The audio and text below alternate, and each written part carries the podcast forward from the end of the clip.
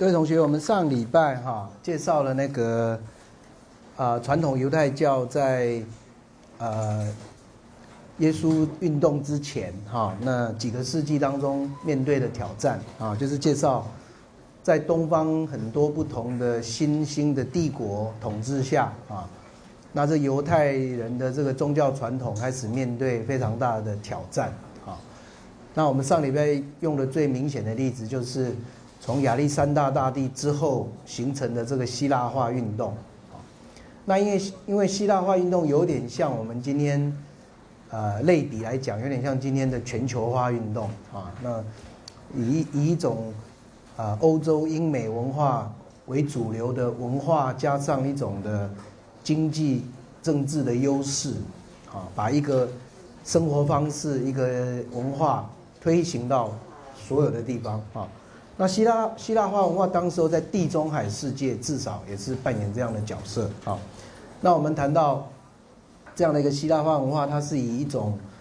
啊建构新的城市的方式来推行的啊。在那一个一个的小小的城市里面，我们看到一种新的都市化的生活方式被带进来啊。活在那个时候，不同的族群的人要开始学习这种文化啊。你的小孩子要学希腊文。学讲希腊文啊，到教到学校里面受的教育啊，也是这种基本的希腊化的教育啊。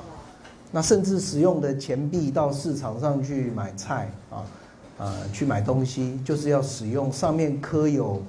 希腊的神明，或是有希腊的皇帝的啊，这个国王的这个图像的钱币啊。还有其他的，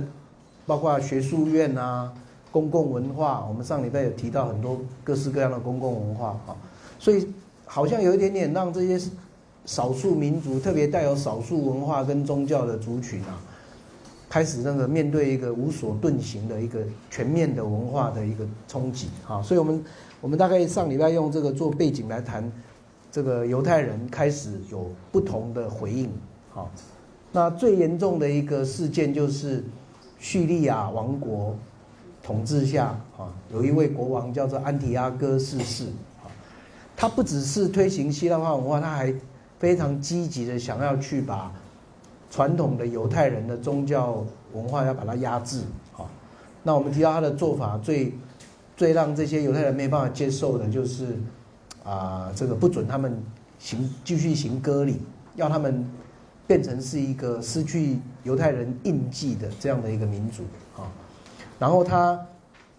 甚至把那个犹太人所不喜欢的看作是亵渎他们的宗教的那个动物哈猪猪哈带到这个圣殿里面去祭坛上面去献祭哈，所以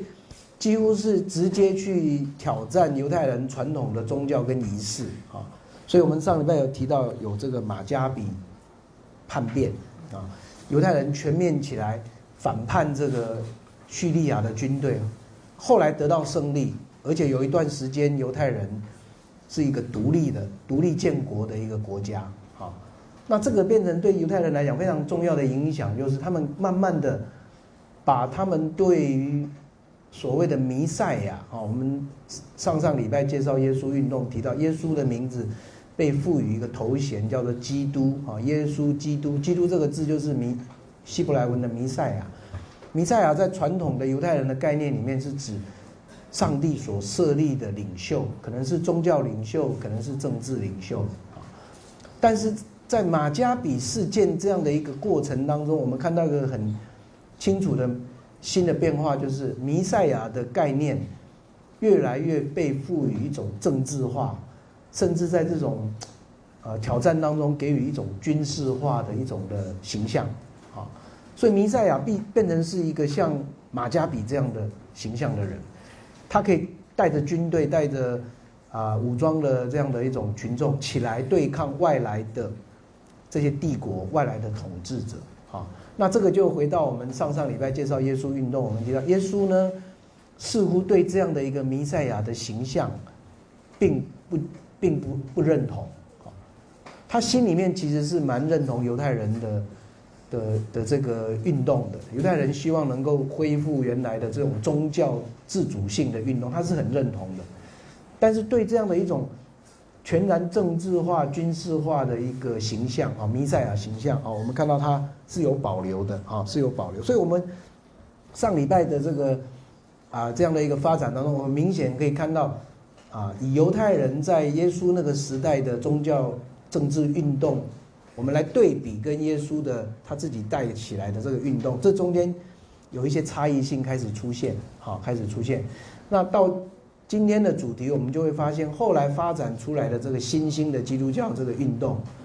很明显跟原来的传统的犹太宗教中间就开始有很大的紧张啊，紧张。那个紧张到最后是啊，以分离做结束啊。那个有一位英国非常有名的历史家啊学者 James Dunn 啊，他就写了一本书叫做《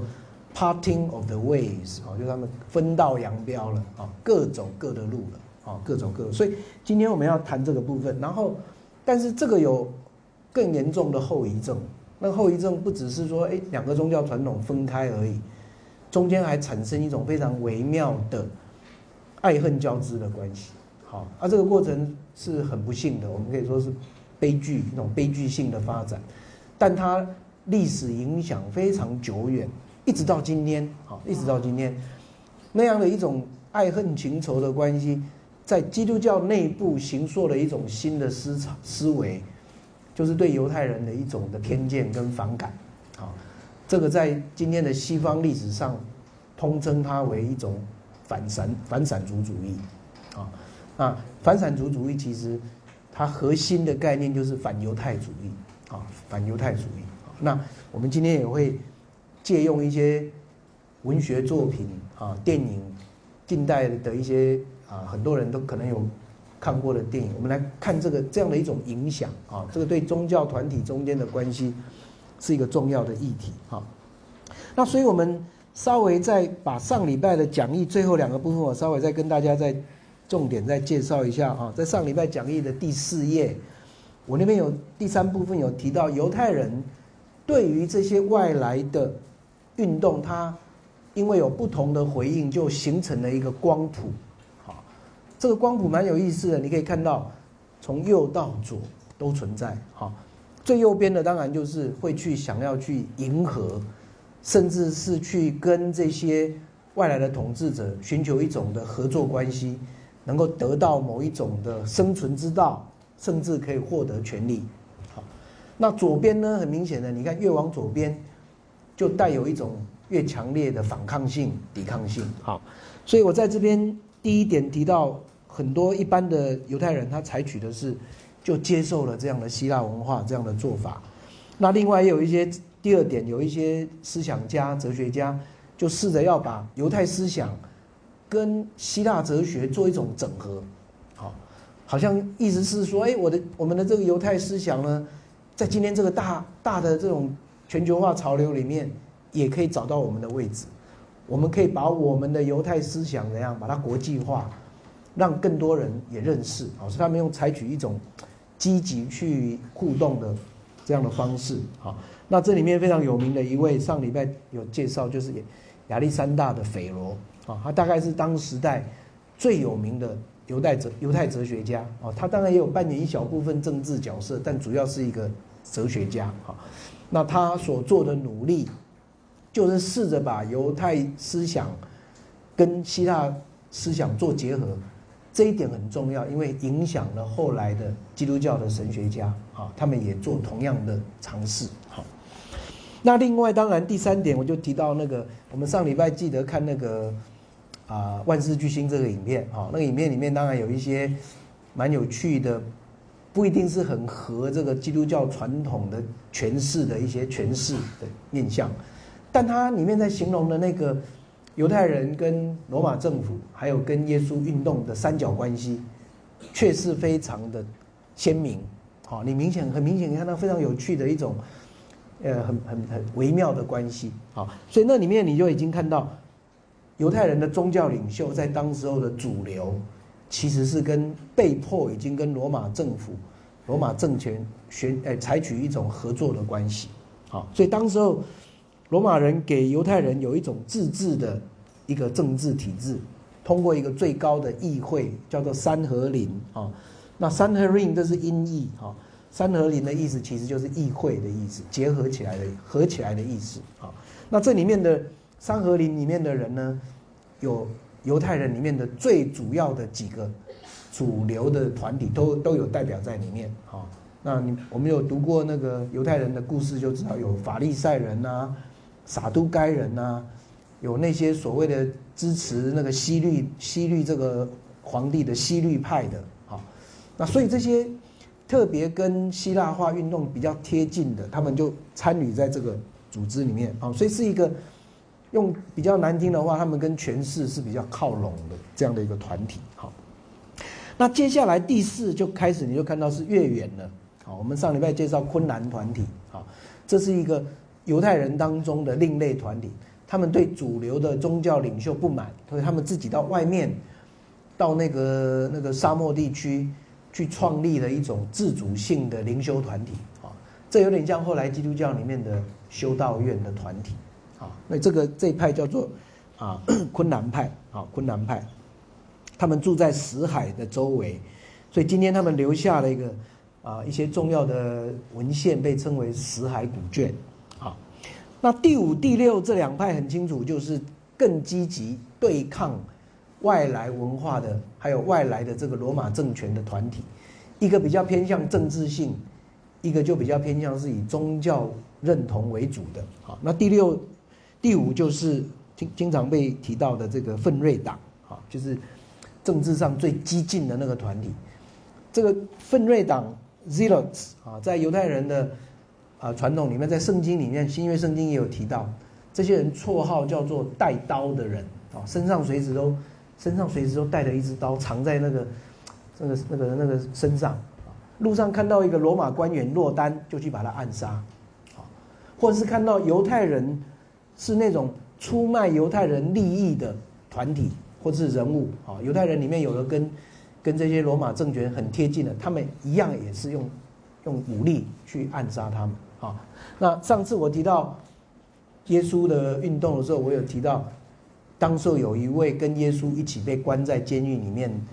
的一位犹太人的领袖，叫做巴拉巴。好，那巴拉巴呢很有趣，他名字也叫耶稣。好，那今天历史家大概都认为这个巴拉巴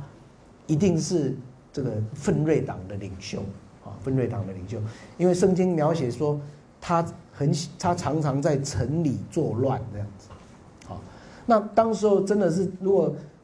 很多人的刻板印象说这个巴拉巴是一个强盗这样子啊，真的是强盗的话，强盗是会在乡间小路抢东西，不会在城里面，在城市里面会作乱的，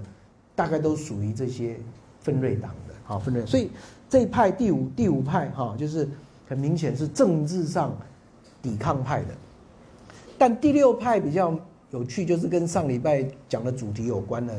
这群人，他们比较关心的是犹太人本身的宗教，他们认为要对上帝啊立约，那个约能够效忠、忠实于上帝的约，就必须维持作为一种宗犹太人的宗教身份啊。他们很明显看到犹希腊化文化已经在侵蚀这样的一种犹太人的宗教认同啊，所以这一派的啊以法利赛派为主，主张要重视。研究犹太经典，研究宗教传统，遵守犹太人传统的仪式生活。啊，那很有趣的是，第五、第六这两派后来在反抗罗马人的时候成为主体，好，成为主体。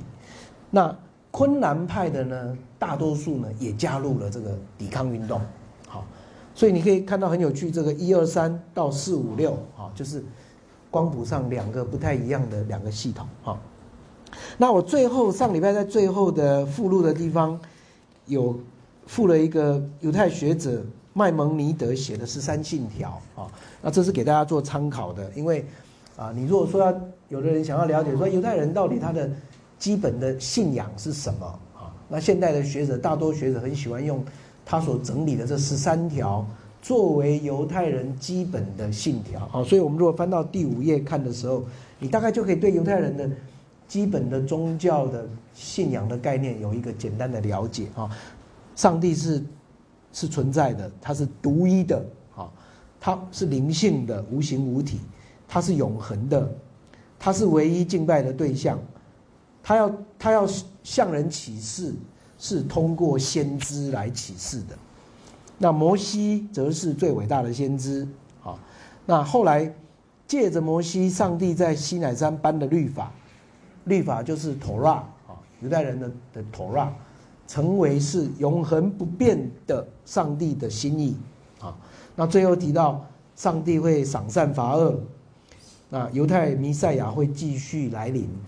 然后最后犹太人到后期发展出一个新的信念，就是死人复活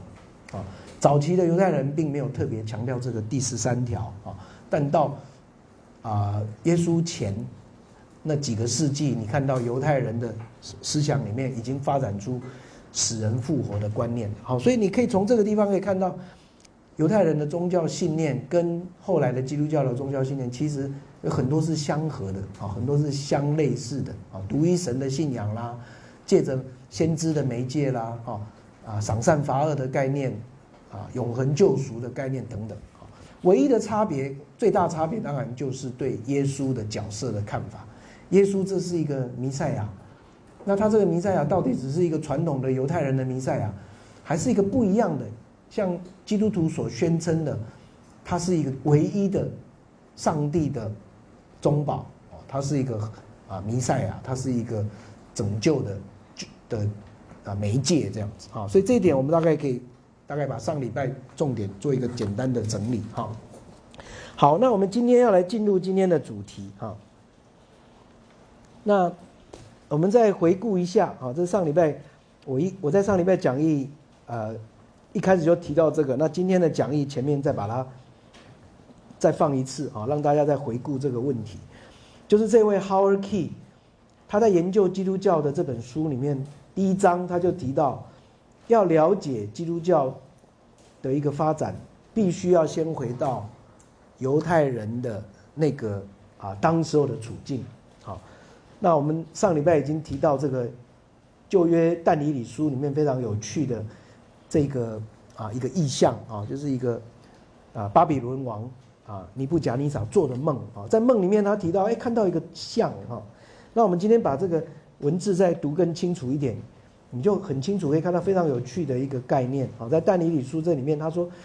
这个像呢，头是用用金金做的，胸膛跟手背是银，腰跟臀部是铜，腿是铁做的，脚呢是铁跟泥土混合的。好，结果当这个王在看这个像的时候，有一块不是人的手所开凿的巨石，哦，这句话就很有意思。这个这块石头不是人手，不是人的手所造造出来的，哦，它是有一个宗教的一个源头的，哦，这个巨石其实代表的是一个神圣的力量，哦，它从山山岩上滚下来，击中那像，把脚扎碎，土铁铜银金都粉碎，就像灰尘一样被风吹散，连一点碎屑都找不到。那巨石呢，却越来越大，变成一座大山，覆盖全地啊。所以这个概念是很有意思，就是代表的犹太人里面有一种的期望，就说尽管这个世界有那么多先先后后的帝国在统治犹太人，甚至威胁到他们的宗教信念、宗教认同，但上帝的统治好像那个石头一样。会打败这些帝国哦，这是犹太人他的一个一种的内在的一种期望哈。那结果却在希腊化运动里面面对最大的挑战啊！这上礼拜我们已经介绍过了哈。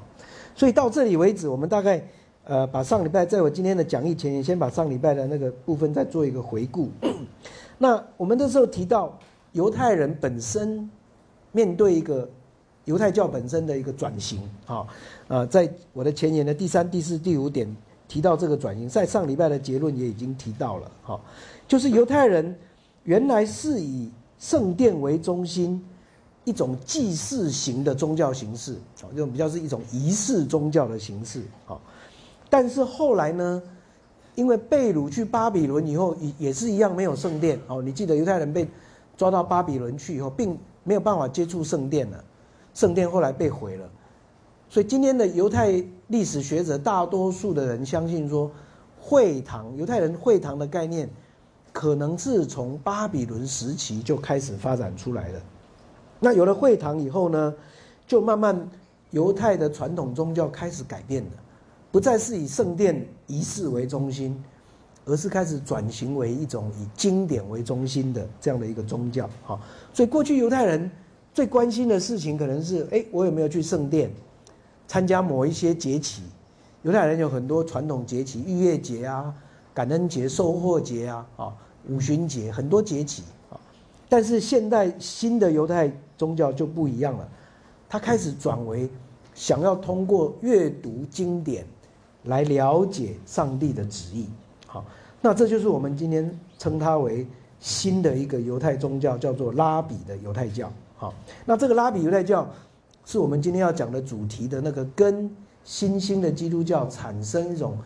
互动关系的这个新的一个团体。好，所以这个经典宗教，我们上礼拜有提到，到九十年的时候。在他们本身的一个犹太神学院詹尼亚的地方所开的一个会议里面，确认了犹太人的一个正典啊，就是今天犹太人的圣经是这个时候确立的，在九十年的时候，在圣殿被毁以后啊，那这个年代很重要，我们等一下后面介绍基督教跟犹太教中间微妙的互动关系，大概都是在这个时代时间前后啊，从。耶路撒冷圣殿被毁，到九十年左右，发生了微妙的变化。这个变化是一方面，基督教慢慢自己要建立自己的认同；另一方面是犹太教也形成了一个新的认同。所以这中间的张力就越来越大了。好，我们等一下会再分析这些细节。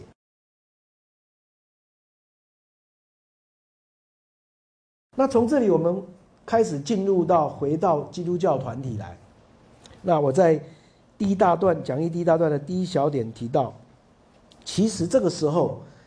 在基督徒里面其实有三个群体，好，三个群体。我们等一下读一个经文，你就很明显看到这三个存群体存在的一种很很微妙的关系。好，这三个群体，第一个群体就称作犹太基督徒。好，这些犹太基督徒呢，大多数大多数是一直都住在巴勒斯坦地区。他们讲的语言还是以传统的希伯来文为主，那这个希伯来文后来有一些变化，那变成另外一个方言叫做亚兰文啊。圣经里面讲到亚兰文就是耶稣的母语啊，耶稣从小都是讲这个亚兰文啊，这亚兰文就是希伯来文的一个一个方言啊。那这一群人呢，很明显是对传统的希伯来的。对传统的希伯来的传统是最认同的啊。那另外一群人呢，是我们提到已经受到希腊化影响的犹太基督徒啊。这群人可能是早期啊到巴比伦去没有回来的，另外也有一些可能是到南部埃及去的啊。记得这是两两个最重要的地区，巴比伦跟埃及啊，这是所谓的希腊化犹太人最。最大宗的两个地区，好，那后来还要如果还再加第三个地区，就是我们等一下后面会提到两大两大犹太战争结束后，犹太人被迫赶出去以后，他们很多的犹太人跑到今天的高加索山的地区，苏联呐、东欧的那区，好，那是新的另外一个犹太人的区域，好，所以这三大区是所谓这些。非本地的犹太人最重要的三大团体，好，在巴比伦，在埃及，北边就是苏联跟东欧这个高加索地区，好，那这一群希腊化的犹太人当中，也有不少人成为基督徒，好，所以这你就看到这提到两群的犹太人，但他们都有成为基督徒的身份，好，那最早的基督教很明显是属于。在地巴勒斯坦的犹太人的，好，我我把它画这个最小的圈圈的这一群人，好，这一群人包括谁呢？包括耶稣自己属于这个群体，包括耶稣的十二个门徒也属于这个群体，啊，那新约圣经福音书里面提到耶稣的这个十二个门徒，在扩大还有一个七十人的学生团体，七十个人的，啊，那七十个人的团体里面，可能就有一些是属于希腊化的犹太人，啊，但是最明最明显，这个希腊化犹太人成为基督徒出现的经文在哪里？是在于圣经里面的《使徒行传》第二章，就是发生五旬节的事件的时候，好，当时候呢，这些原来讲希伯来话的门徒，根据那个事件的描述，就是圣灵降临在他们身上，他们竟然开始讲起非犹太的语言，好，一说有的人会讲埃及的话，有的人会讲那个那个波斯的话啊，不不同地区的话，那这个很明显的就。让我们看到，当时候第一代的基督徒里面，已经有很多是从外地回来的这些所谓的希腊化的犹太人。好，那这一群人范围就更大了。好，那我在讲义的 A 小点里面有提到，这两群人的人数比起来，确实是外地的犹太人人数比较多。好，根据今天的统计啊，在耶稣那个时候。住在巴勒斯坦的犹太人大概是两百万人，好，那住在流散外地的犹太人，好，这些人被称为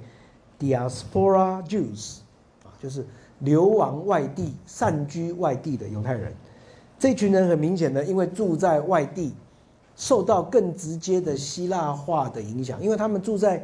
希腊化的城市里面，他们不像本地犹太人可以住在自己犹太人群体里面，他们是散居在。罗马世界、希腊罗马世界的，那这些人很自然而然的就会比较容易受到希腊化的影响啊。那这一群人大概有五百万人，啊，五百万人。那基督教的传播很明显是沿着这个路线发展的，先从犹太基督徒传到希腊化的犹太人当中，接下去才传到所谓的非犹太人啊，就是圣经里面用的外邦人。好，外邦人，所以这个是一个非常有意有意思的一个传播模式。好，那这个传播模式在西方是这样，在东方也一样。好，我们将来有一次上课会介绍基督教往东方发展，你会发现第一波也是先从犹太人传到外地，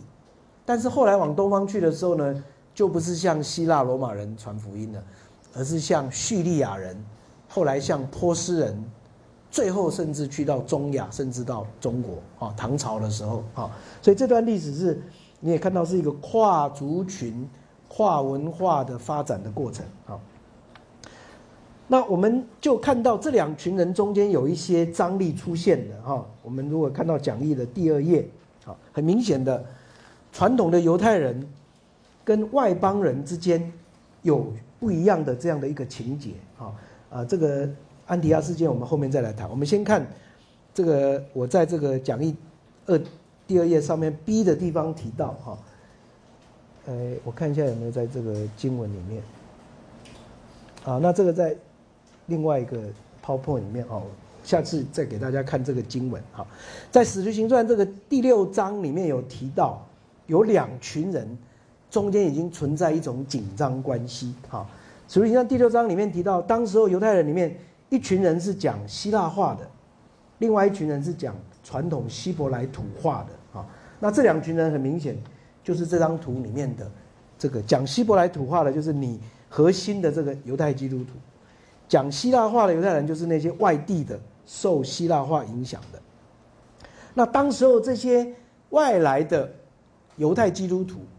他们就抱怨说他们的那些老人啊、寡妇啊。比较需要照顾的人都被忽略了，因此要求十二使徒要特别照顾他们。好，那很有意思是后来十二使徒呢，就选了七位，称他们叫执事，专门来照顾这些讲希腊话的犹太人。好，那我们去读这个这些人的名字的时候，就会发现这七个人呢，都是用希腊话的名字。里面有两个非常有名的，一位叫斯提凡，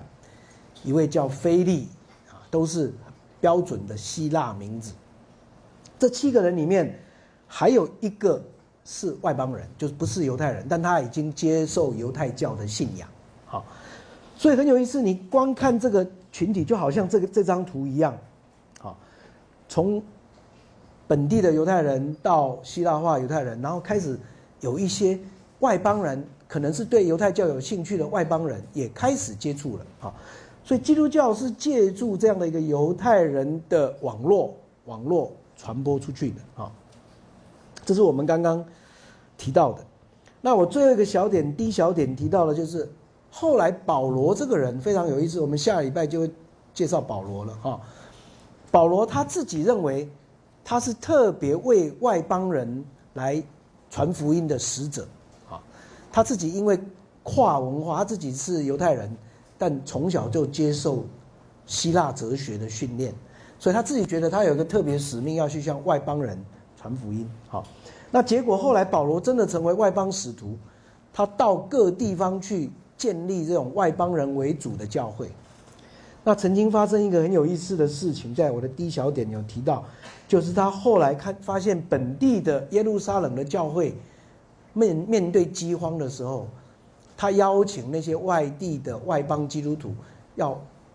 啊募款奉献来赞助这些本地的耶路撒冷的教会，好，所以我们到这里看到，诶，两个两个教会中间可能有一点点张力，但关系还不错，啊。本地的犹太人跟这些外地的犹太人，还有跟外邦人中间，这三个群体虽然是有区隔性的，但彼此还是有良性互动的地方啊。但后来慢慢有一些冲突发现了，发生了啊。第一个冲突就是我的第二小点提到的，那有一位德国学者叫做 F.C. Bauer，他就主张初代教会基督教基督教团体里面很明显有两派，一派是彼得派。一派是保罗派，好，那彼得派就是以本地犹太人为主的，保罗派则是直接跨到外面去关心外邦人的这一派，那这两派中间不久就发生了一个很重要的冲突，这个冲突的原因是从犹太人发出的声音，我们记得哦，犹太人是先成为基督徒的人，所以后来他们发现很多外邦人也开始信耶稣。他们开始去问这个问题：你们这些人外邦人信耶稣以前，有没有先了解犹太人的宗教信仰？你们到底有没有先遵守犹太人的文化跟规矩？啊所以这个变成是一个非常有趣的挑战。我这边在标题这边问了一个小问题，就是说做基督徒是不是要先做犹太人？你是不是要先像成为一个像犹太人一样？换句话说，好像那些原来就对犹太教有兴趣的外邦人，他已经是犹太教的内部的人了，从这里再成为基督徒，或是像保罗去到很多外地接触外邦人的时候，直接就让他们成为基督徒。啊，这中间发生了一个非常非常大的争争争辩跟张力。啊，那我下面举了两个事件，让大家来看一下这个张力怎么发展的。第一个事件称为彼得的安提阿事件，好，安提阿是一个非常有趣的地方。安提阿是基督教离开耶路撒冷以后第一个最早的城市，有基督徒啊在那边活动的城市啊。这个城市已经不再是像犹像耶路撒冷是一个犹传统犹太人的城市，在安提阿里面。刚刚讲的三个群体都有，特别是非常多的外邦人，啊，那所以我们看到，我们现在看到这个文字，加拉太书二章十一到十四节，这是保罗写的，好，所以这个这段文字很明显有保罗的观点在里面，啊，是保罗自己写的，好，保罗这么说，他说彼得到安提阿来，因为他有明显的错误。我就公开指责他，哦，保罗说他指责彼得。原来，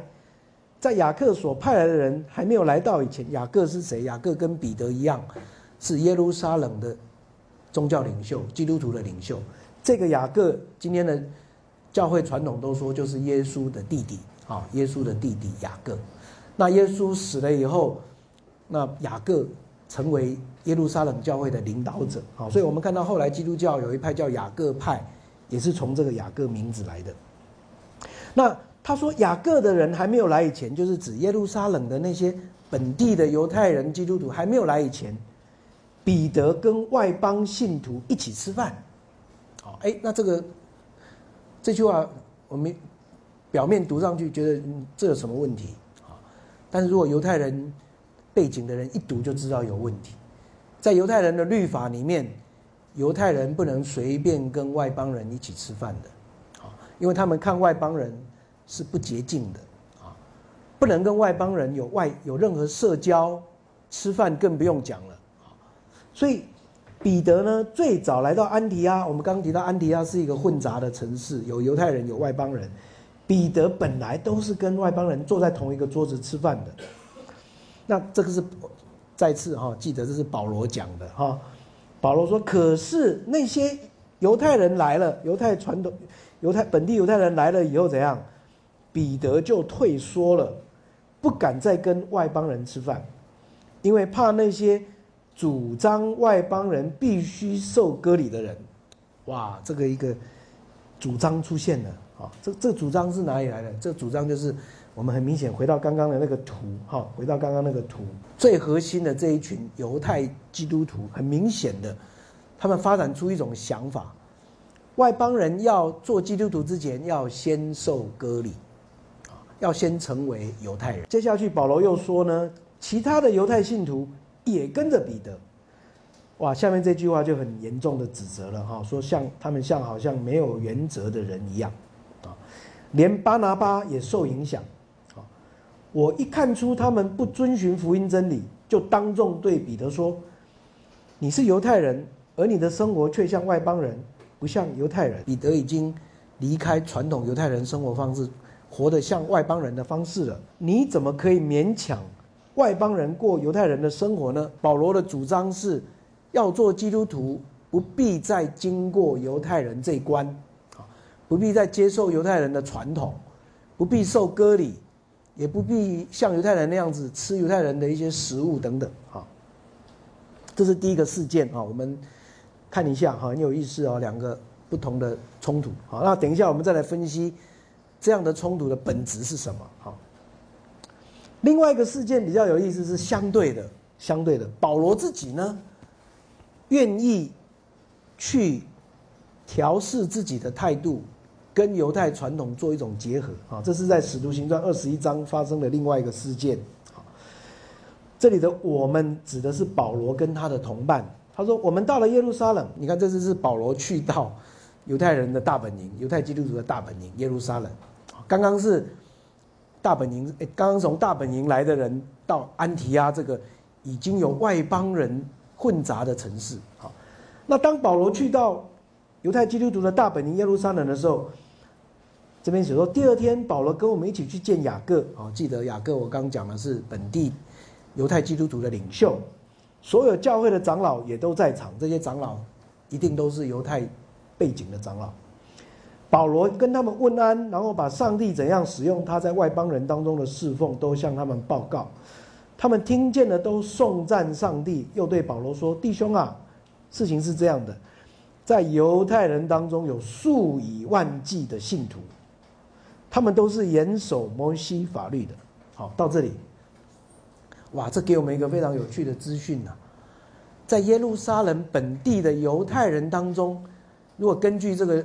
描写是正确的话，已经有好几万的犹太人成为基督徒了。好，他这边说有数以万计的信徒，好，一两万，至少一两万。然后这些犹太的基督徒呢，都还严守摩西法律。啊所以一方面他们是犹太人的传统，守摩西法律，但他们也成为基督徒啊。然后接下来，他们听见你曾经教导侨居外邦的外犹太人，放弃摩西的法律，不要替孩子行割礼，也不必遵守犹太人一般的规矩。好，哎，这边是一个控诉，一个控诉啊。我们这里本地的犹太人呐，都听说你保罗在外地。教那些侨居外邦的犹太人，不必再守犹，不必再守摩西的法律，也不必再给孩子行割礼，也不必守一般犹太人的规矩，啊，他们现在已经听到你来了，我们该怎么办？好，哇，雅各很担心会发生冲突的，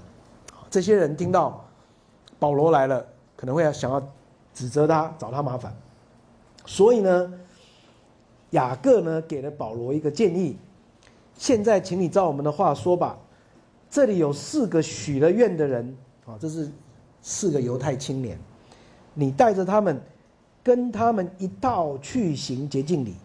然后替他们缴钱缴费哈。那这个很明显是在犹太的圣殿里面做的事情哈。你这样做，大家就会知道他们所听见关于你的事不是事实，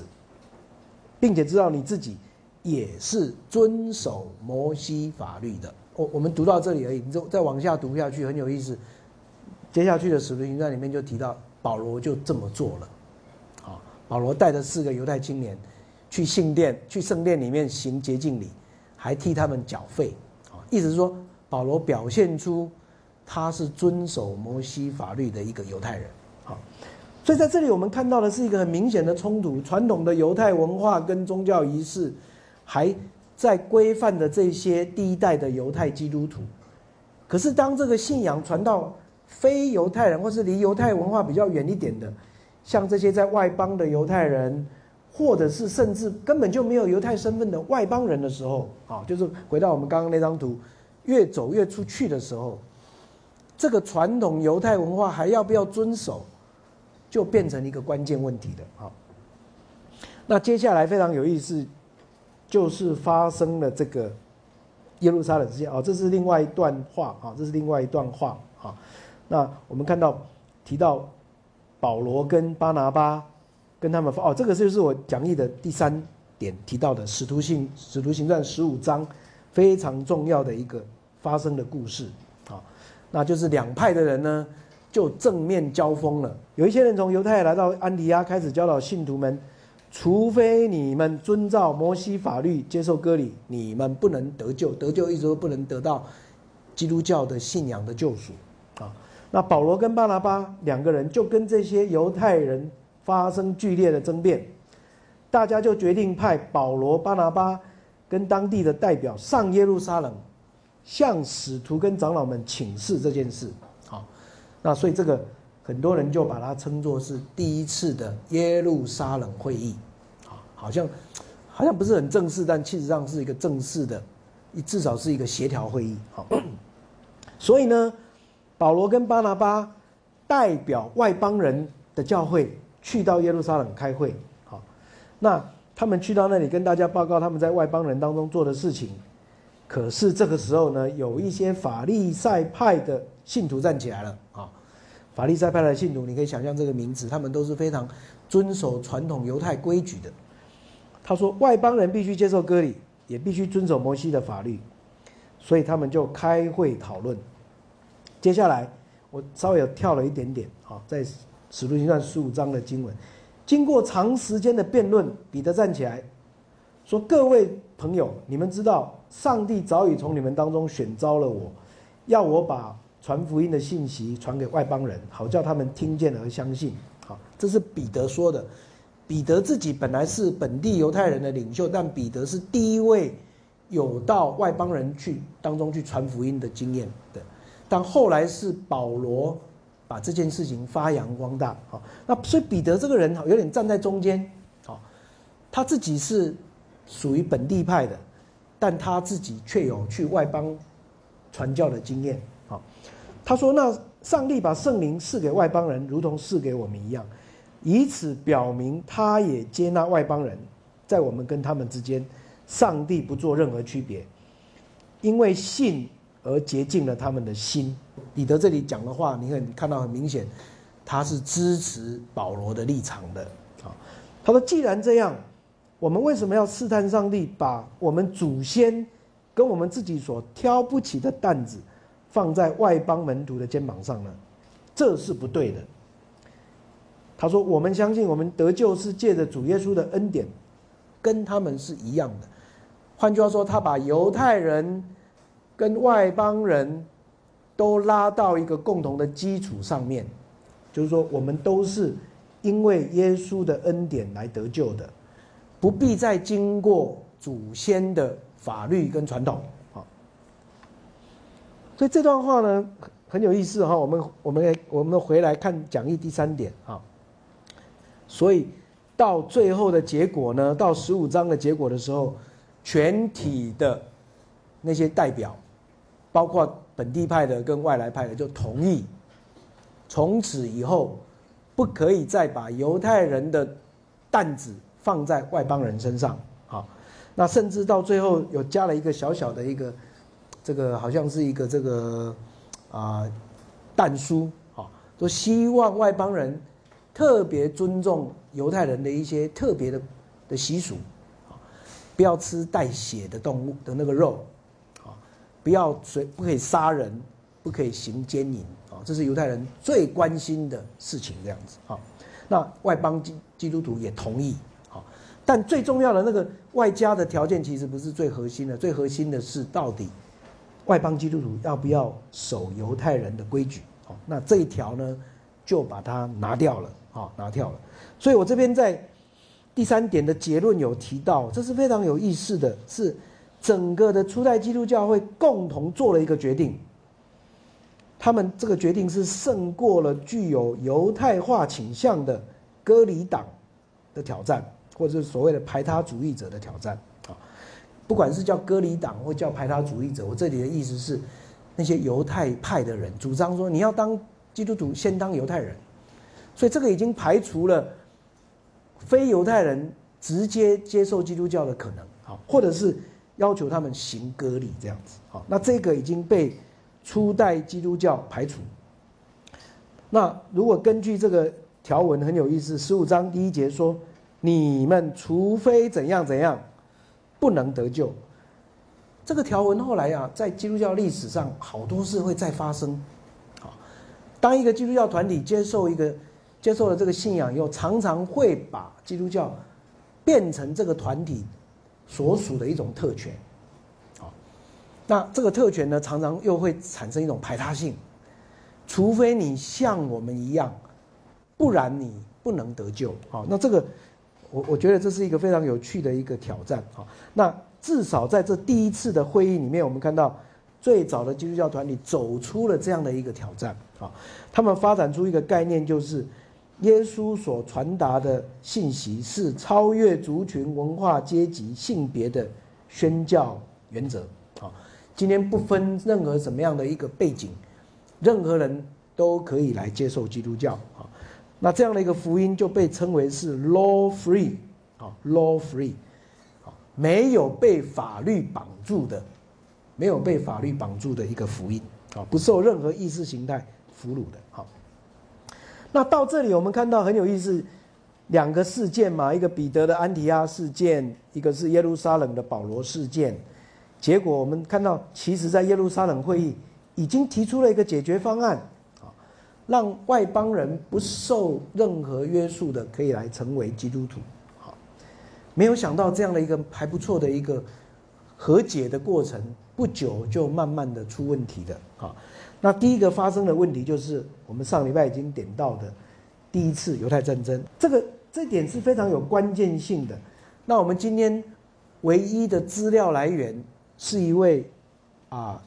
基督教的第一位第一代的历史家，叫做尤西比乌啊。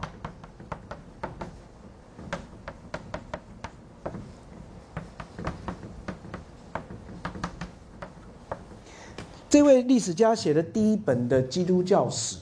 啊，写的第一本的基督教史，从耶稣出生一直写写写写写写到君士坦丁大帝，啊，三百三十年左右，哦，他写的这本书，哈，那我们今天读到的这个故事呢，是他所描写的。他说，当犹太人第一次发生犹太战争要发生的时候，基督徒怎么回应这件事情？记得哦，这个犹太战争，我们刚刚提到参加的人至少有哪几个团体？法利赛派参加啦，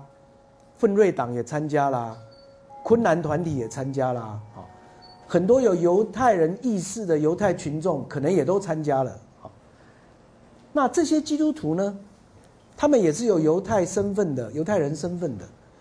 他们怎么回应这一场犹太人的叛乱？好，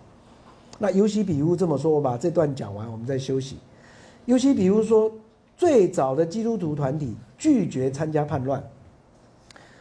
他们得到圣灵的指示，好，这是尤尤西比乌的语言呐，哈，叫他们离开耶路撒冷，退到约旦河外的佩庇拉这个地方，佩拉。好，那到这里这是尤西比乌描写的，但后来呢，很明显有一些犹太团体就表达出他们的愤慨。你们这些人明明是犹太人，虽然你们已经有基督有基督教接受基督教信仰，但你们本身是犹太人。那我们今天犹太国家有难，你们为什么不来参加这样的一个叛乱的啊这样的一个抵抗罗马人的运动这样子？好，那有很多学者在分析，这个事件是让基督徒跟犹太民族主义者之间开始分道扬镳的开始。好，那随后的变化年代上确实都符合。我们看到七十年代以后开始发生变化。叛变结束的结果，我们当然知道是悲剧。上上礼拜讲到了，经过四年的时间，这个耶路撒冷圣殿被毁灭，好，那整个犹太的这个运动被压制，好，那我们等一下看那个 Discovery 有一个小小的影片，介绍那个最后的战役非常的惨烈，哦，犹太人是真的付出了最大的一个生命跟那种抵抗的力量来对抗罗马人，好，那所以他们对。这一群基督徒不愿意加入这个运动，心生愤慨。我想这个是可以理解的啊。那这一点可以可以看到是一个非常微妙的两个团体之间开始有张力的开始。特别是那个马萨达战役，后来成为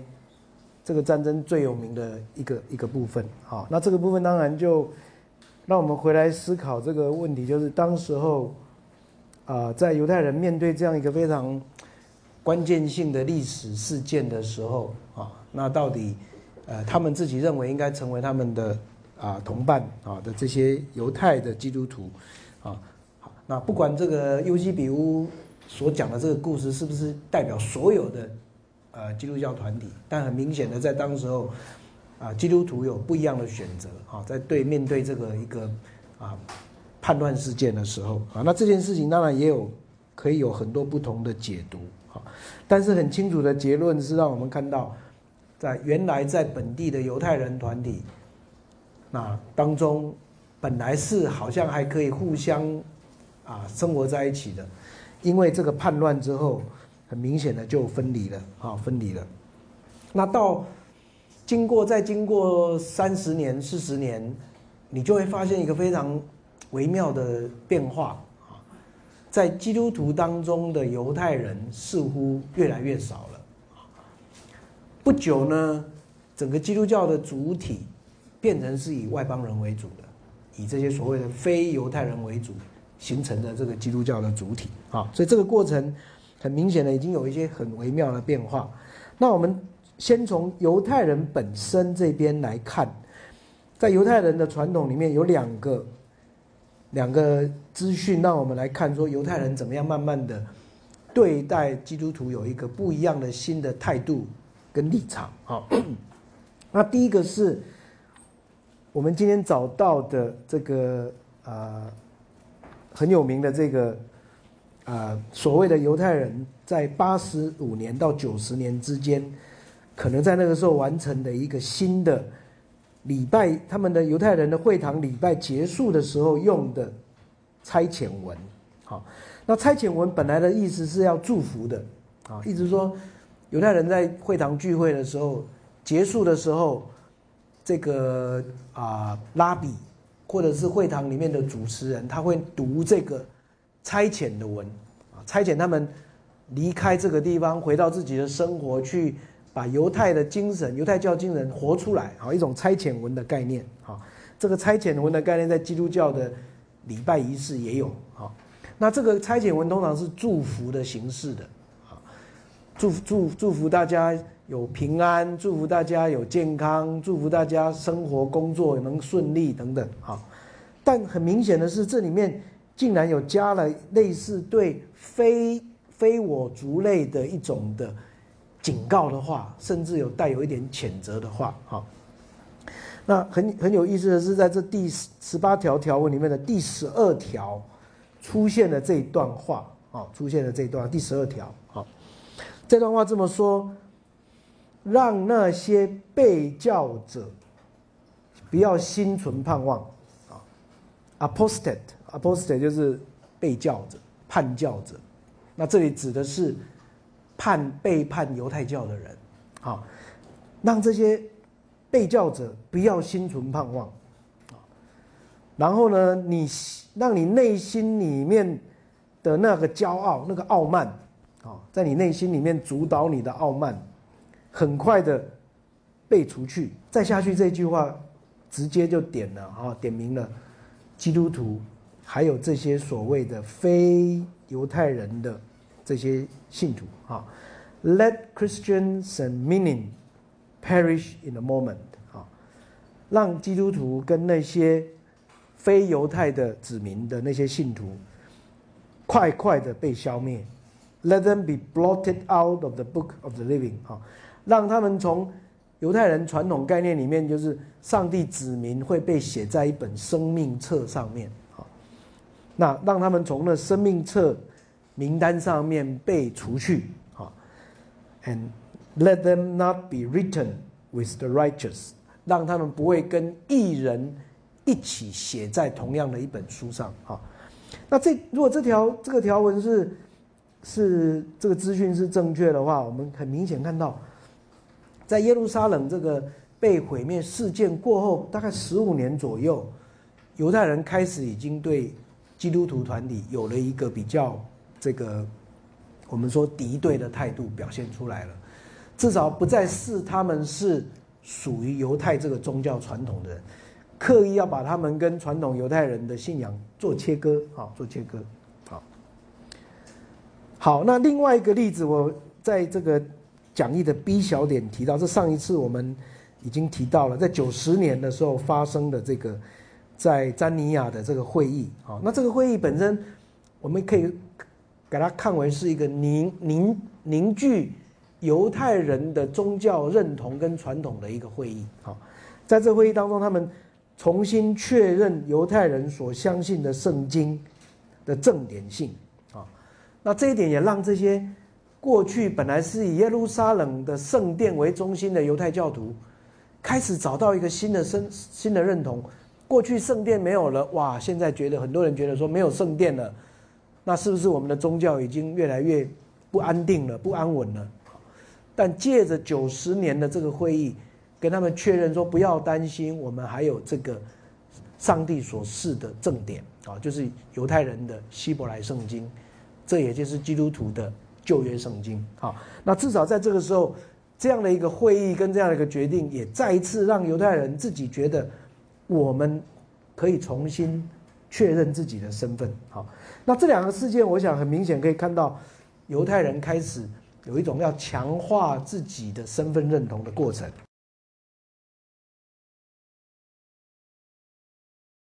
在基督徒这边的发展呢，好，那基督徒的发展这边，我先做一个小小的一个结论。这个是我一位呃很很受尊敬的。一位历老师，也是一位学者，他很早就在一本书里面，他他自己写的书里面提出来的啊。他说，基督教历史里面有两个比较黑暗的印记啊。那这两个印记呢，让基督教在过去的历史发展里面，好像不得不要今天要重新去做反省跟检讨啊。第一个就是反产族主义，第二个是奴隶制度啊。那意思说。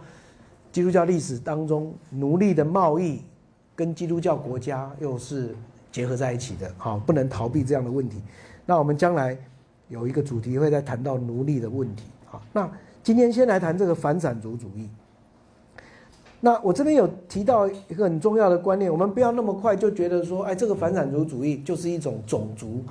优越感、种族歧视的概念，好，特别我们太快就把近代的这种。经验把它解读到里面去。我这边有特别提醒哈，真的反散族的意识形态，要到十九世纪下半叶才开始有，啊，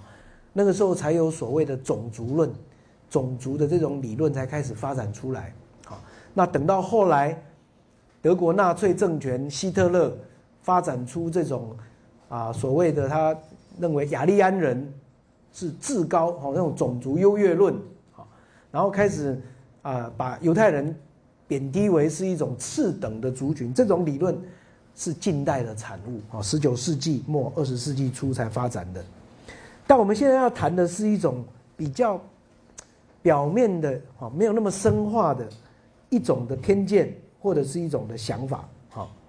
那这个是什么时候开始发展出来的？我们今天其实在圣经的经文里面已经看到有某一种这样的线索在里面，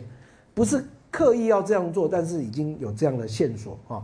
我这边又提了三段经文啊。那第一个是在马太福音二十七章，当时候耶稣要被钉十字架的时候，群众喊着说：“钉他十字架，钉他十字架。”总督比拉多跟他们说：“我发现不出他有任何罪，为什么要钉他十字架？”好，结果这个马马太福音的经文这样说：由这些犹太群众喊着说：“定他十字架，这些血债由我们跟我们的子孙来承担。”好，哎，这句话好像是犹太人的一种非常愤慨当中讲出来的话。我们愿意承担定定死耶稣的这样的一个责任。好，到约翰福音的部分呢，则也有这样的一个语言跑出来，就是说，好像形容这些犹太群众就是杀害基督的人。到了使徒行传第七章，尸体反就是我们刚刚谈到的那些。外邦犹外邦犹诶希腊化犹太人这个群体里面的七个执事里面的一位，他有一次在讲道的时候，就直接控诉犹太人，说上帝派了一个异人来到你们当中，你们却把他杀了。好，那他讲了这句话以后呢，《使徒行传》第七章那里描写，犹太人就群情激愤，就拿石头把尸体反给打死了。啊。所以，斯提凡被称为《使徒行传》这个初代基督教里面第一位殉道者，是因为他控告犹太人为杀人、杀害耶稣的凶手而被打死的。啊，那所以这这几个经文你可以看到，有一已经有隐含一种的暗暗示在里面，说犹太人跟耶稣的死是有关的这样子。好，那今天我们看到最重要的一个基督教文献里面。好像已经有这样的一个用语出现，就是在公元一百六十年左右，在小亚细亚的一个城市撒迪的一位主教叫美丽都啊，因为这是有留下抄本文献的。他在受难节的时候的讲道文里面，他提到了犹太人必须为基督的死负责。啊。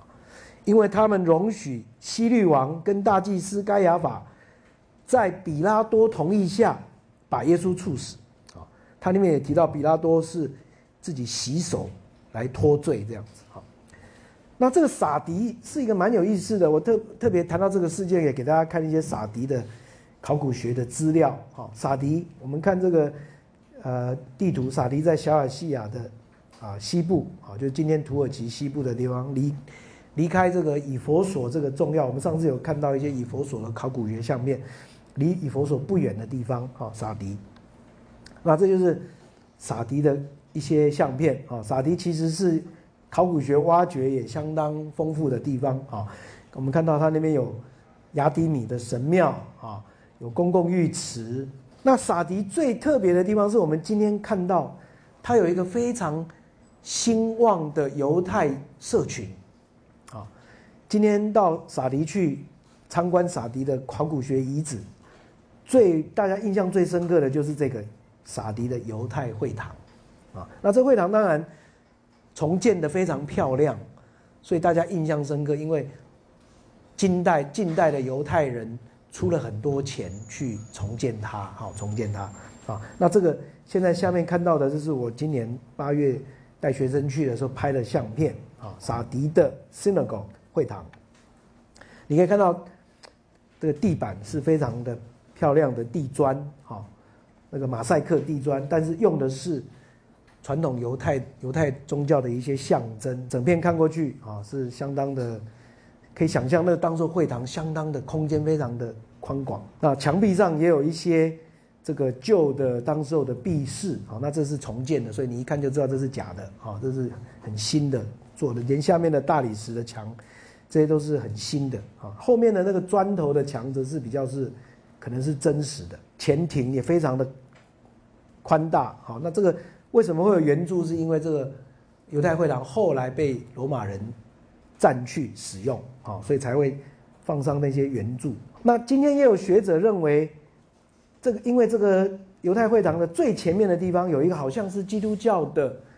这个礼拜堂的前庭，好像有一个还有一个圣餐桌在那个地方。也有学者主张说，这个犹太会堂曾经有一度，后来可能曾经被基督徒所占用，所被被转化成为基督教会这样子。但这个证据可能不够强啊，所以。啊，犹太学者认为他没有，有一些犹太学者认为他一直都是一个犹太会堂这样啊。那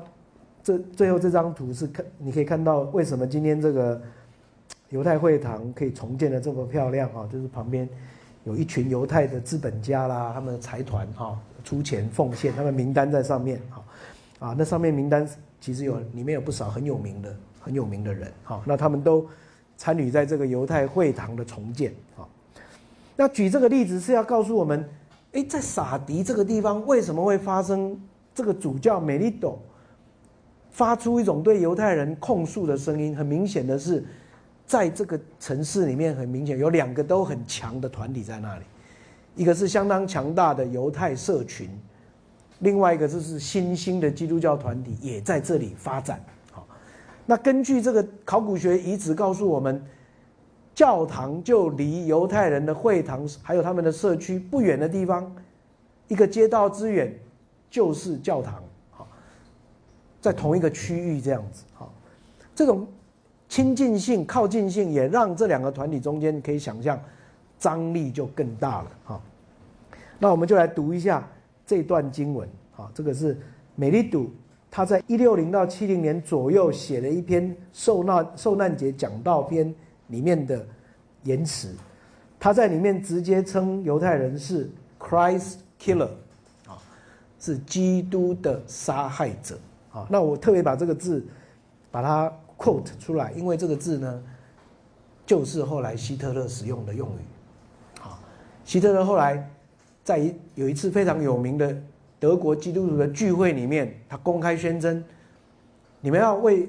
你们要为我高兴，因为我。替你们开始要除去这些杀害基督的人，好，那他指的就是什么？指他在对付犹太人这件事情。好，那这这这段话原文我们看一下。美丽读用一种修辞学的用语，他其实都用用问句在问。他说：“你们从来没有读过这样的话吗？”他在讲，好像在针对犹太人讲的。不要流无辜人的血。不然你们会遭遇很惨的死。哈，Do not shed innocent blood，不要流无辜人的血，不然你们会死得很惨。好，意思是这样。然后接下去他说：“然而呢，以色列自己承认，Israel admits I kill the law 我杀害了那主。啊，那主当然是基督徒的用语。啊，为什么呢？因为他必须死。”他必须死。It was necessary for him to die。然后接下去，美丽都又用一种修辞问句：“你欺骗了你自己呀，以色列啊！你已经欺骗了你自己。You have deceived yourself。你为这个基督的死自我合理化，rationalizing about the death of the Lord。好，所以这段话你可以想象是一个基督徒的领导者，基督徒的主教。他的教堂就在犹太社区的对面。他在受难节哈，受难周就是在纪念耶稣的死的那个节期。他讲的这套篇，这段讲道篇好像有点在控诉的味道。你们那一群人呐，难道你们不知道你们自己说不可以流无辜人的血吗？啊，那你们却说他不，他必须死啊。然后你们也承认我杀了他这样子哈。那我最最后面有加了一句话哈，学者对这段话有不同的解读，啊，有一些学者认为这段话就很清楚的证明，美丽都这个主教已经有带有反反散族的思想，啊，就直接说他认为犹太人要为耶稣的死负责任这样子，但也有学者有不同的解读，说美丽都在这里其实是试着要替犹太人找一个出路，说他们啊不得不让耶稣在那个处境当中来死，这样哈。这边有这句话说，It was necessary for him to die。有人用对这句话特别做解读。好，那总之呢，这段话就被很多人认认为是用反闪族的这种心态的开始。好，那所以呢？我们看到这样的概念，其实从很早一直到今天都存在了啊。这位学者 Jeremy Cohen 写的这本书《Christ Killers》啊，那就提到从那个早期的犹太人的历史里面，一直到今天的很多文学跟电影里面，都谈到这样的一个故事。好，那我在讲义的第三页那里有提到，后来这样的一种偏见。其实确实是存在在基督教团体里面，而且常常是发生在一些特殊的动乱处境当中的时候就表现出来。好，那我这边举了几个例子，一个很有名的例子是在中世纪基督徒成为欧洲的主人的时候，在十二十三世纪发生大瘟疫的时候，他们会把这个传染瘟疫的这样的罪怪在犹太人身上。好，所以这个。啊，这个这张图你就可以看到，很明显的把犹太人啊，穿着犹太衣服的人，描绘成是有带有瘟疫的代源者。好，那那个主教好像在控诉他们这样。好，啊，然后也有一定有中世纪的那种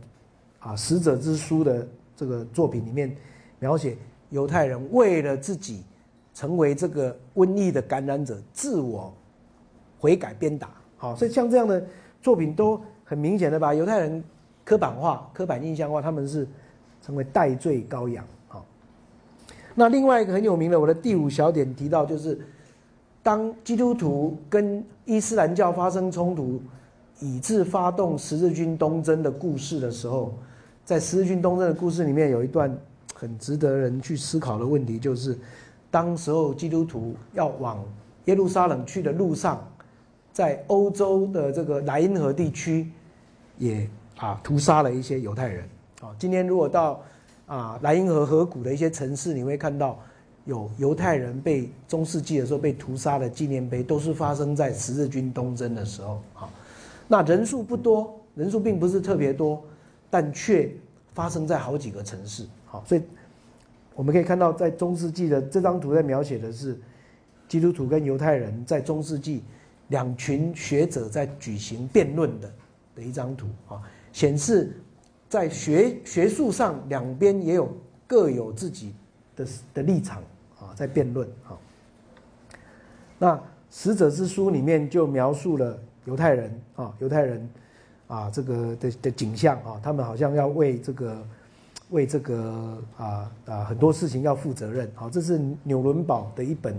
这个。啊，年纪大世纪里面的使者的图像啊，那其实这里面描写的是犹太人，好像把它描写成是社会里面的寄生虫这样子。十字军屠杀犹太人的图像，那这样的事件最高峰，我们今天当然知道，就跳到了二十世纪的反闪族主义了。好，那这个我们都很熟悉这样的一个故事，就是到了二次大战期间，好，纳粹政权。对这个犹犹太人的屠杀啊，那这边我们看到的是第二座非常有名成立的犹太人大屠杀博物馆啊，这个在美国的首都华盛顿 D.C. 啊，第一座犹太人大屠杀博物馆当然是建在耶路撒冷啊，但是这一座是后来才建的，所以它里面的规划跟设计是更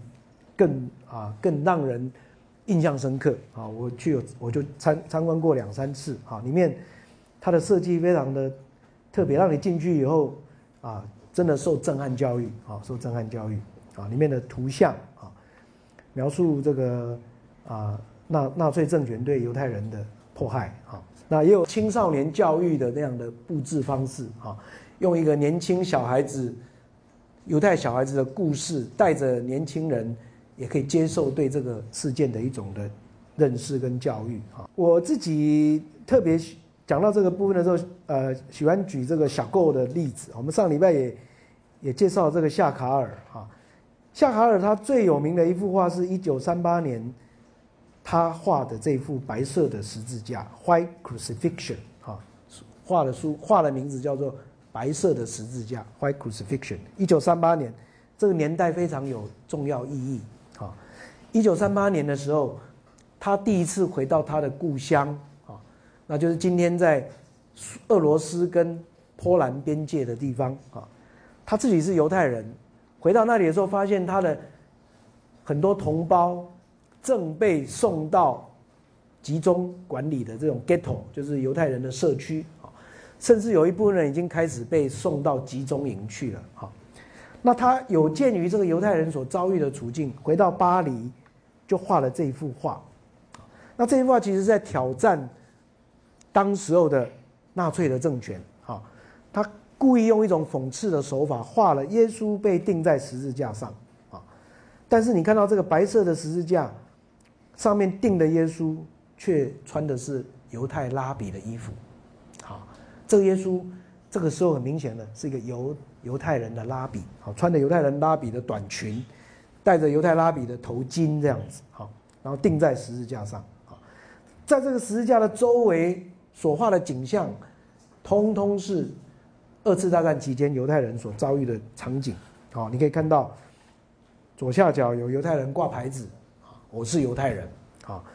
有会堂被烧的右上角，有犹太人在逃难的景象，啊，啊，也有犹太的社区被迫害的景象，啊，最右上方则是这种好像鬼魂似的这种啊那种冤冤魂的一个像，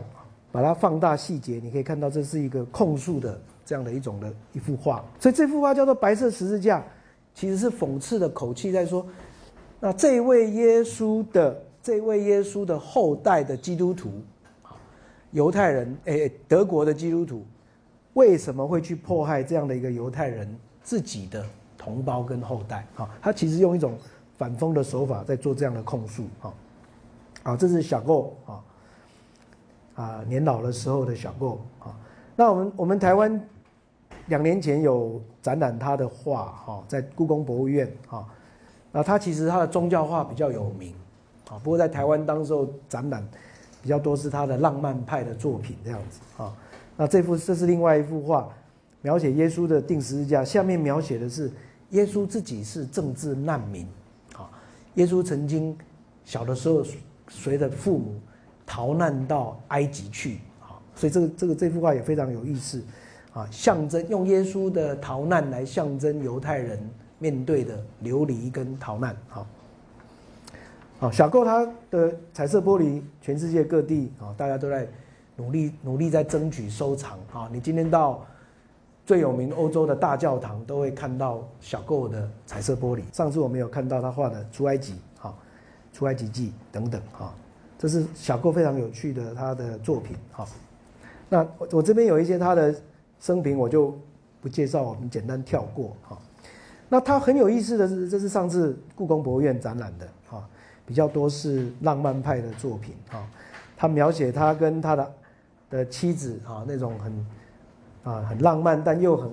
怀念故乡的场景，很多他的这个比较啊温情的作品。比较有趣的是，他的画里面很多都在描写犹太人的经验啊。那譬如他除了描写犹太人变成好像是。法利那个那个那个吉普赛人啊，必须啊卖艺啊卖艺啊到处流浪以外啊，他还特特别喜欢描绘这个啊小提琴手犹太人很多是用小提琴幽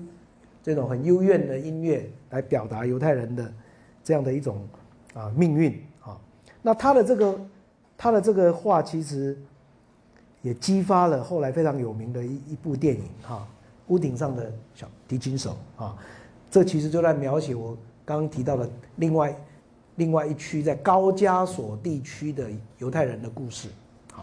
在那个高高加索地区的这些俄罗斯背景的犹太人，他们怎么样继续保有宗教传统的故事啊？这个这这个电影是非常有喜剧感的电影，但是却很很忠实的描绘犹太人面对挑战啊。这边都是一些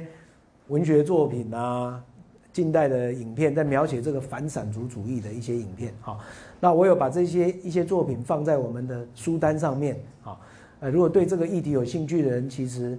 好，我们第二篇的集中报告可以考虑哈，可以从这个角度来来看哈。Elie Wiesel 是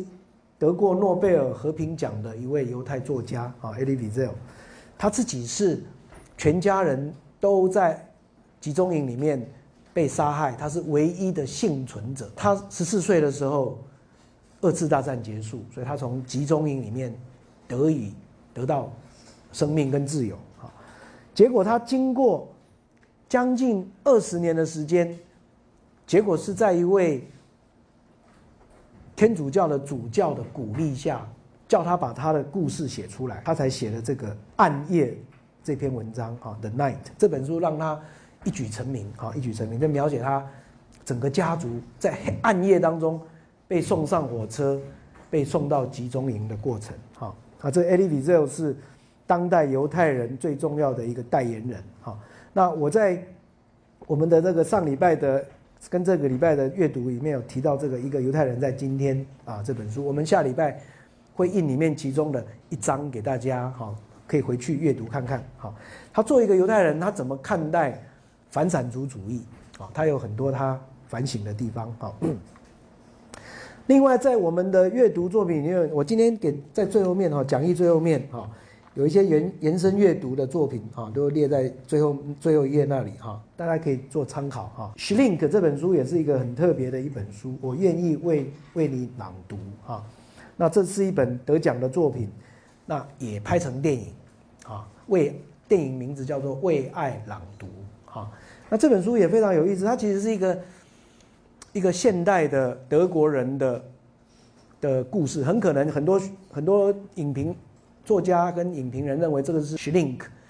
自己半自传的作品啊。那 Schlink 他是德国一个法律法律学的教授啊，那也是作家啊。那这这本书里面提到一位后来成为法律系的学生的一个德国青年，年轻时候的一段奇恋啊。这个德国年轻人在高中生的时候就爱上了这位当当时。车长小姐的一位德国女性啊，两个年纪差很多，但发展一段啊，有点像是不伦之恋这样子啊。后来两个人分开，再下一次见面，竟然是在法庭里面啊。那这位这位前当初他的爱人，成为是受审判者，罪名是在曾经在二次大战期间，在集中营里面担任守卫，啊，在担任守卫期间。发生火灾，一群的犹太的女性被关在集中营里面，因为火灾，他们不愿意打开那个锁，让那好好几百个啊，两百多位的女性都烧死在那集中营里面哈，所以他跟另外好几位守卫一起被控告这样子。那这故事非常有意思，是它有很多象征手法啊。书名叫《Reader》，啊，是因为后来。这个这位法律系的学生很爱很爱这位他的之前的爱人，都为他录音，然后送到监狱里面去给他听他录音的故事啊。那背景是因为这个女性不识字啊，她不识字。那在法庭过程当中，她不愿意承认自己不识字，后来就承担这个罪名，几乎被判是一种终身的。啊，终身的啊劳役哈。那这故事很有意思，是随着故事的发展，这个男主角不断的录录音录音，把各式各样的古典文学作品用录音寄到监狱给他啊。后来这位女性在监狱里面竟然自己学读书识字，自己也会看书，也开始写信给这位啊男主角哈。那到故事结局的时候。他终于要被假释出来，这位男主角要去接他，想要照顾他的时候，在获释的那天早上，女主角上吊身亡啊，在监狱里面上吊身亡啊。那这故事非常的戏剧性，但里面有非常多象征手法，其实是在谈什么？我觉得很多很隐喻的地方，大家读了之后可以自己去做很多推推敲揣测。好，譬如说，这个女孩子的不识字，是不是象征的一个在讽刺，在那德国纳粹的政权的罪恶当中，很多的德国人其实是冷漠的，其实好像是不认识真理、不认识真相一般这样。那反而当他开始学到识字的时候，他才为自己的罪感觉到责任感，好，最后选择上吊自杀啊，这这是其中一种解读了啊。但是我觉得这个这本小说是非常有意思的。许林克其实在处理的是德国人在战后所面对的罪恶感的问题，啊，这这本书是一个很有很好读的书，但却也有很深厚的象征意涵。那另外一本书当然也是一个有名的作家哈 Lenz 写的《德语课》。那这本书也很有意思，在谈学德语最后一堂德语课，然后后来结束啊，那纳粹政权统治，它里面其实在谈一个很有趣的概念是责任，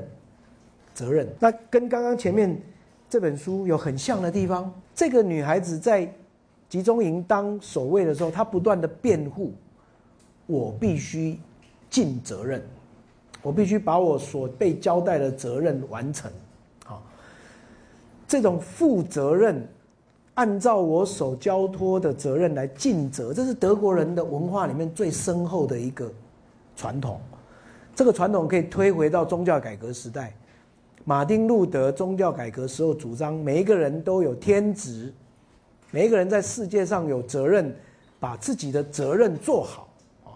所以德国人这种责任文化非常有意思，竟然在罪恶文化里面扮演一个角色啊。这个。讲到这里，我刚想到这个，啊，没有没有放在我的这个，呃，讲义跟 PowerPoint 里面，最近要上映上映的一部影片哈，这汉娜·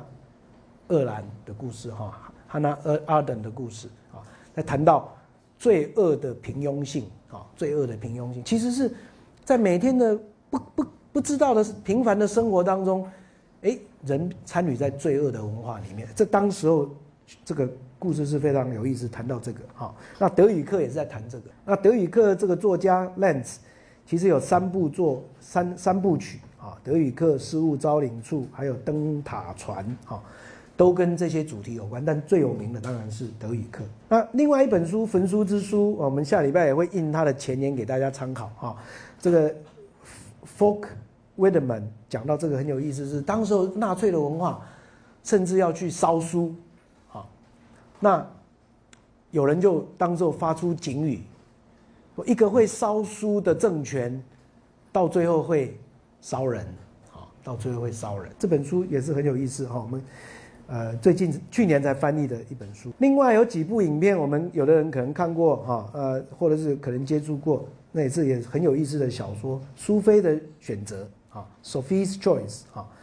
那 Sophie 了哈，那但是台湾的影片翻成苏菲亚。啊，他其实只有 Sophie，哦，苏菲的选择。那这个这个影片是演技得奖的影片啊，那个男女主角 Mar Meryl Streep 啊，她拿到了第一座啊奥斯卡女女主角奖，就是这部影片啊。她在影片里面描诠释她自己是一个犹太人，那在犹太人在德国的集中营里面面对选择，啊，当时候他两个孩子。一男一女跟着他进到集中营，后来一个德国军官问他，两个孩子只能留一个，你要留哪一个？啊，他没有办法做决定，啊，没有办法做决定，啊，那当然结果是一样的，两个孩子还是都死在集中营，但当初他没有做决定那件事情，他后来其实是让好像让那个军官做决定，选了男的这样子，啊，但是一样，后来两个孩子都死了，啊。这个抉择好像后来反映在他后半生的一种的故事经验里面，就是他在两个人，在常常在两个朋友当中在做选择，哈，所以这个这里面有一点点很有很有意思的讽刺手法。其实从从今天的经验推回去到当年在集中营当中做一个犹太人面对的处境，哈，这这个故事啊也也是蛮有意思的。另外很有名的辛德勒的名单，那这个是。大导演斯皮伯啊，几年前拍的，几乎成为一个经典的影片啊。那这故事其实是，也是蛮，呃，那种平凡当中出现的故事啊。这个主角其实是一个资本家，一个商人，啊，他本来是一个，也不是一个多么正派的人，啊，他自己其实有很多缺点，但是在那大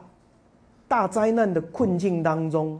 他开始运用他手上可以有的能力跟资源，开始去营救一些犹太人，啊，就是在他的工厂里面。让犹太人在他的工厂里面担任劳工，来保存他们的生命。好，这影片其实在描写一个，啊，一一个在一种平庸的生活当中，却能够尽力去挽救生命的故事。啊，所以这个故事因为这样显得非常的有意义。啊，那斯皮伯的拍片手法也非常成功。哈，啊，用黑白的黑白片的形式，然后中间每次出现彩色的人物都是非常啊。引起注目的这个主角哈，所以用这种非常对比、强烈对比的方式在描述这个过程哈。那去年我们呃有机会呃在这个这个课程有看过一个影片哈，那这影片也蛮有意思的，叫做《非观命运》。那这个作者是诺贝尔文学奖得主啊，因者卡尔斯卡尔特斯啊，他其实写了好几部的。小说，那这是他那当初第一本的小说啊啊，描写他自己本身是曾经十五岁的时候曾经去过奥斯维兹的集中营啊，所以这本小说后来拍成电影，也几乎是他的自我生命的写照啊。那这个书书名跟电影名字叫做《Fateless》，翻作《非干非官命运》，是很有意思啊。一开始这位。啊，这个匈牙利的年犹太青年，他以为自己是命运不好，啊，他以为别人没有别人没有遭遇这样事情，为什么我遭遇这个事情？好像是我命运不佳这样子啊。整个影片的过程当中，他慢慢慢慢才去体会到非官命运，这不是命跟命运无关，好，所以这是一个用一个非常有趣的一个小孩子的观点在描写啊。当受这个啊，这个犹太人所遭遇的命运啊，那我我大概用这些呃作品让大家来啊去对这个非反产主主义做一点点的回回顾跟联想。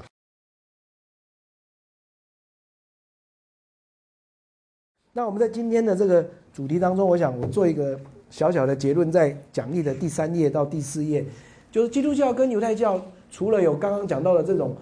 爱恨交织的一种很微妙的关系之外，其实我们也可以稍微整理一下，基督教跟犹太教差别在什么地方，走出来的一个不不同的地方在哪里？在历史的研究上，我们称这个叫做连续性跟不连续性的问题。好，犹太教跟基督教有连续性的地方，但也有不连续性的地方。不连续性就是指他们的差异性。好，那我这边举了四个面相啊，我们很快的看一下啊。第一个是礼仪方面很清楚，你看到基督教其实大多数的仪式都是从犹太教延续下来的。好，在犹太人的会堂里面的宗教仪式的形式，跟最初的基督教礼拜堂的仪式是很像的。好，譬如唱诗、祈祷、读经、解经，最后祝福。好，犹太人重要的节期呢，有入会礼。也有那个割礼哈，有割礼，有这个逾越节的仪式，好等等，其实这些都跟基督教最重要的节期有一种密切的关系。好，那教义上也有连结性。好，我们我我先把这个重点介绍一下。好，我们翻到第四页，伦理观念上也有延续性。所以到某个地步，你可以说，基督教其实从犹太教承接了仪式，承接承接了一些基本的神学观念。也承接了伦理的一种的价值啊，譬如犹太人早就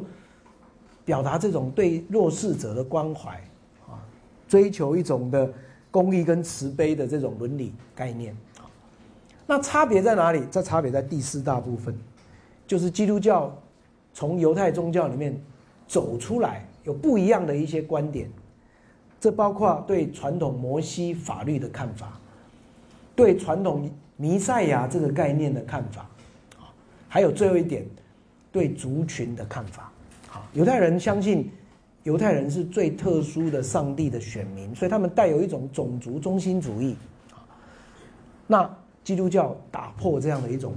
族群的中心主义。好，那所以我们可以看到，在这当中有同有同有异，啊，但那个异相异性却是非常关键的，好，非常关键的。这个关键性我们可以看到，在上上礼拜所介绍耶稣运动里面已经开始展现出来。好，那我们在接下来的课程当中，也会从不同的面向来跟大家介绍这个新兴的基督教团体怎么开始发展出它很多不一样的一些啊面向。